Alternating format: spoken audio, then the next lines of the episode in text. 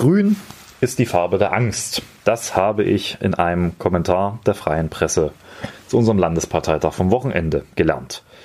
Ich dachte ja bisher, grün ist die Farbe der Hoffnung, aber offensichtlich ist es nun die Farbe der Angst. Ob ich jetzt wirklich mit schlotternden Knien nach dem Landesparteitag hier am Schreibtisch sitze oder ob das nicht doch etwas übertrieben ist, darüber werden wir heute reden.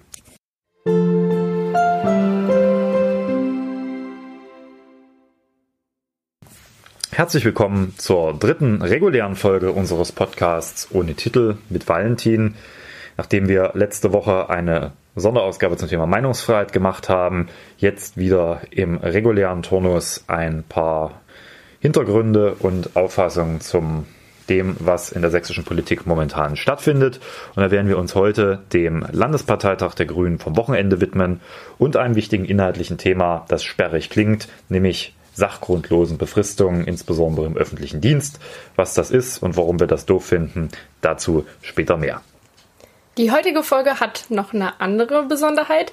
Es ist nämlich die erste Folge, die Valentin und ich räumlich getrennt voneinander aufnehmen müssen, denn ich bin leider in den nächsten Wochen nicht in Dresden, sodass wir unsere Aufnahmen ein bisschen zusammenschneiden müssen. Es könnte daher sein, dass die Aufnahmequalität ein bisschen leidet, aber wir bitten dies zu entschuldigen und hoffen, dass die Qualität der Inhalte trotzdem dafür sorgt, dass das Anhören Spaß macht. Kommen wir zunächst auf den Landesparteitag zu sprechen. Magst du vielleicht erstmal kurz erklären, was auf so einem Landesparteitag passiert? Ja, der Landesparteitag ist ein Gremium, was nach Parteiengesetz vorgeschrieben ist. Deswegen muss man es machen. Es gibt auch sicherlich den einen oder anderen, der sich da fragt, ob das sinnvoll ist. Spaß beiseite. Ein Landesparteitag ist was sehr Wichtiges. Da treffen sich in der Regel Delegierte der Kreisverbände einmal im Jahr, manchmal auch zweimal im Jahr, um über wichtige inhaltliche Fragen der Partei zu beraten und zu beschließen. Da gibt es dann Anträge zur Positionierung. Auch davon gab es jetzt in Neukiric, wo wir am Wochenende getagt haben, reichlich. Und es ist der Ort, wo die entscheidenden Wahlen der Partei vorgenommen werden. Unter anderem wählt der Landesparteitag den Landesvorstand. Das ist das Gremium, was vor allem für die Organisation der Partei, aber auch für die Außenwirkung sehr entscheidend ist. Und innerhalb des Landesvorstands gibt es die Parteivorsitzenden, bei uns heißen die Sprecherinnen. Und gerade die Wahl der beiden Sprecherinnen hat eine große mediale Aufmerksamkeit auf sich gezogen, denn es gab auf den männlichen Platz, wenn man das, 1, 2, 3, es gab auf den männlichen Platz zwei Bewerbungen, eine des amtierenden Amtsinhabers Jürgen Kasek und eine des Fraktionsvorsitzenden der Grünen im Leipziger Stadtrat Norman Volker. Und das war mit Spannung erwartet worden, weil beide doch für eher unterschiedliche inhaltliche Ausrichtungen der Grünen stehen und entsprechend mussten dann die Delegierten durch Wahl entscheiden, was ihnen lieber ist. Letztlich wurde dann Norman Volker als neuer Vorsitzender gewählt. Hat er denn gesagt, was man von ihm erwarten kann oder was er anders machen möchte? Herr Norman Volker hat sehr stark sich auch vom bisherigen Amtsinhaber abgegrenzt. Er hat insbesondere betont, dass es ihm wichtig ist, dass die Grünen nicht monothematisch aufgestellt sind. Das war ein klarer Seitenhieb auf Jürgen Kasek, der insbesondere auch in der Öffentlichkeit als ein starker Vorkämpfer gegen den Rechtsextremismus in Sachsen wahrgenommen wurde und Norman Volker jetzt eben sehr deutlich betont hat, dass er da die Partei breiter aufstellen will. Ich möchte an der Stelle aber schon sagen, dass ich es besonders wichtig fand, gerade in den letzten Jahren mit dem massiven Rechtsruck hier in Sachsen auch als Grüne dort ein entsprechendes Zeichen zu setzen. Und entsprechend halte ich es auch für notwendig, dass, wenn man sich thematisch breiter aufstellt, man das nicht tut, ohne das andere zu lassen. Also wir müssen weiter auch als Grüne unabhängig einer breiteren Aufstellung als die Kraft hier in Sachsen wahrgenommen werden, die sich für einen modernen gesellschaftlichen Wandel engagiert und vor allen Dingen gegen den Rechtsruck hier in Sachsen. Und ich hoffe, dass äh, Norman Volker das auch entsprechend weiter mit vorantreiben wird. Und zum anderen hat er sehr deutlich in die Partei hineingewirkt. Man muss bei den Grünen gerade in Sachsen wissen, dass die Partei sehr unterschiedlich aufgestellt ist, was ihre Mitgliedschaft angeht. Der Großteil der Mitglieder wohnt in den drei großen Städten, also in Dresden, Leipzig und Chemnitz. Das sind weit über zwei Drittel der Mitglieder. Und damit haben diese Städte naturgemäß ein sehr großes Gewicht in der Partei und die eher ländlichen Kreisverbände fühlen sich da manchmal nicht richtig repräsentiert und Norman Volker hat jetzt sehr stark auch versprochen, dass man gerade im Wahlkampf auch auf die Belange der eher ländlichen Kreisverbände Rücksicht nehmen will, dass man mit denen gemeinsam auch einen Wahlkampf gestalten will. Und das sind durchaus Töne, die bisher nicht unbedingt so in der Partei wahrgenommen wurden in den letzten vier Jahren. Und auch da hat er einfach versprochen, das ein bisschen anders zu machen als bisher. Du hast die Landtagswahl jetzt schon angesprochen und vorhin ja auch schon im Einspieler gesagt, naja, ist Grün dann jetzt die Farbe der Hoffnung oder der Angst? Wie war denn die Stimmung auf dem Landesparteitag und mit welchem Gefühl blickt man denn auf die Landtagswahl im nächsten Jahr? Ja, ich glaube, es ist ein Euphemismus, wenn ich sage, die Stimmung hätte besser sein können. Ähm, nicht zu sagen, die Stimmung war durchaus so, dass es viele schon gibt, die Angst haben, welche Rolle hier die Grünen 2019 noch spielen. Und das haben teilweise auch Menschen in Redebeiträgen ausgedrückt. Übrigens auch beide Bewerber für das Amt des Landesvorsitzenden. Das ist natürlich nicht ganz unberechtigt. Wir stehen in den Umfragen nicht gut da. Die letzten Umfragen waren kontinuierlich bei 4% und damit unterhalb der wichtigen 5%-Hürde, bei der man erst im Landtag vertreten ist. Und die Sorge, dass es hier ab 2019 zu einem Problem kommt, wenn die Grünen nicht mehr im Landtag vertreten sind, die ist natürlich spürbar gewesen. Gleichwohl war das insgesamt ein bisschen Problem auf dem Parteitag. Eigentlich sollte von dem Parteitag ein Aufbruchssignal ausgehen. Entsprechend war auch der Claim des Parteitags Grün bricht auf. Ich glaube, dieses Aufbruchssignal ist uns nicht ganz gelungen, weil wir uns viel zu sehr damit beschäftigt haben, wovor wir Angst haben, als damit, wofür wir eigentlich streiten wollen und damit auch gestärkt in eine Landtagswahl gehen wollen. Und da ist es natürlich auch nicht ganz glücklich, wenn wir jetzt unmittelbar nach dem Parteitag schon wieder eine Farbendebatte an der Hacke haben, weil es entsprechende Äußerungen oder zugeschriebene Äußerungen jetzt des neuen Parteivorsitzenden gibt hinsichtlich eines angeblichen Schwarz-Grün-Kurses.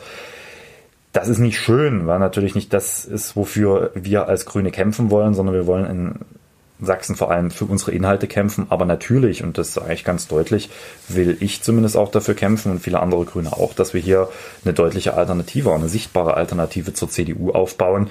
Und da sind natürlich solche Debatten, gerade auch mit Blick auf unsere Wählerschaft, nicht die hilfreichsten.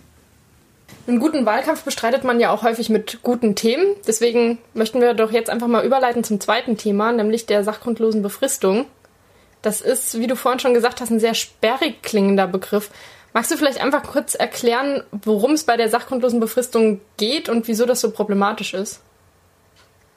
Gerne. Die sachgrundlosen Befristung ist ein Ausdruck des sogenannten noch viel sperrigeren Teilzeit- und Befristungsgesetzes. Das ist ein Bundesgesetz und das regelt eben, wann ich Arbeitsverhältnisse unter welchen Bedingungen befristen kann.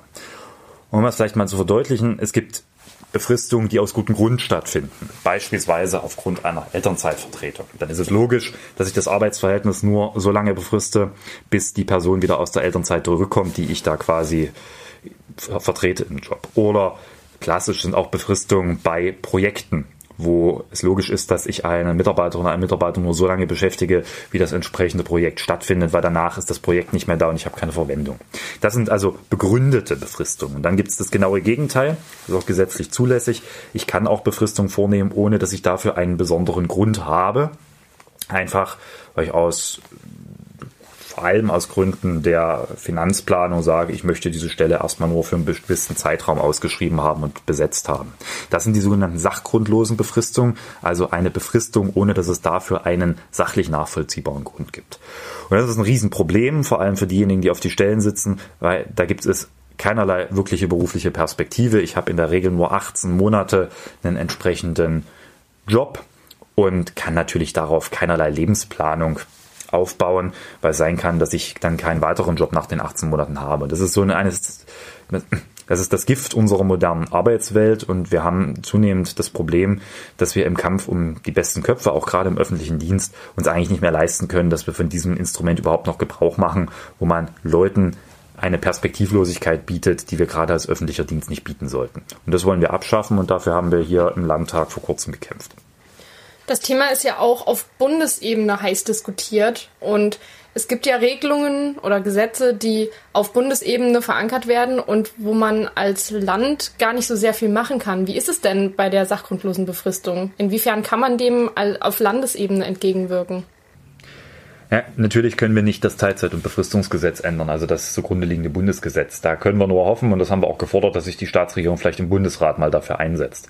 Aber wir können dort damit umgehen und es dort ändern, wo wir zuständig sind, nämlich in unserem eigenen öffentlichen Dienst. Und das sind sehr, sehr viele Menschen im Freistaat Sachsen, wo wir einfach aufgrund dessen, dass wir der Arbeitgeber sind als Freistaat, natürlich sagen können, mit uns gibt es keine sachgrundlosen Befristungen. Wir werden das im öffentlichen Dienst, dieses Instrument nicht mehr nutzen der öffentliche Dienst muss ja auch eine Vorbildwirkung haben, zumindest nach meiner Auffassung. Wir können nicht die ganze Zeit uns auch erzählen, dass der öffentliche Dienst ein attraktiver Arbeitgeber sein soll und dann macht er solche Schwachsinnigkeiten wie sachgrundlose Befristung eben mit, ohne dass es dafür eben einen Grund gibt.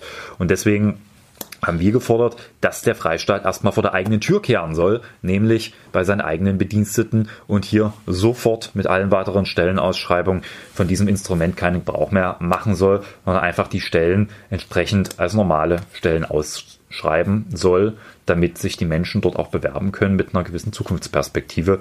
Und das kann man als Land regeln und dafür stehen wir auch als Grüne ein. Für wie erfolgsversprechend hältst du diese Forderung? Ja, das Thema ist momentan durchaus heiß. Durch die Diskussionen auf Bundesebene im Koalitionsvertrag hat sich da auch ein bisschen was bewegt. Es gab es ja hier in Sachsen noch die Situation, dass es eine sogenannte Absichtserklärung gab.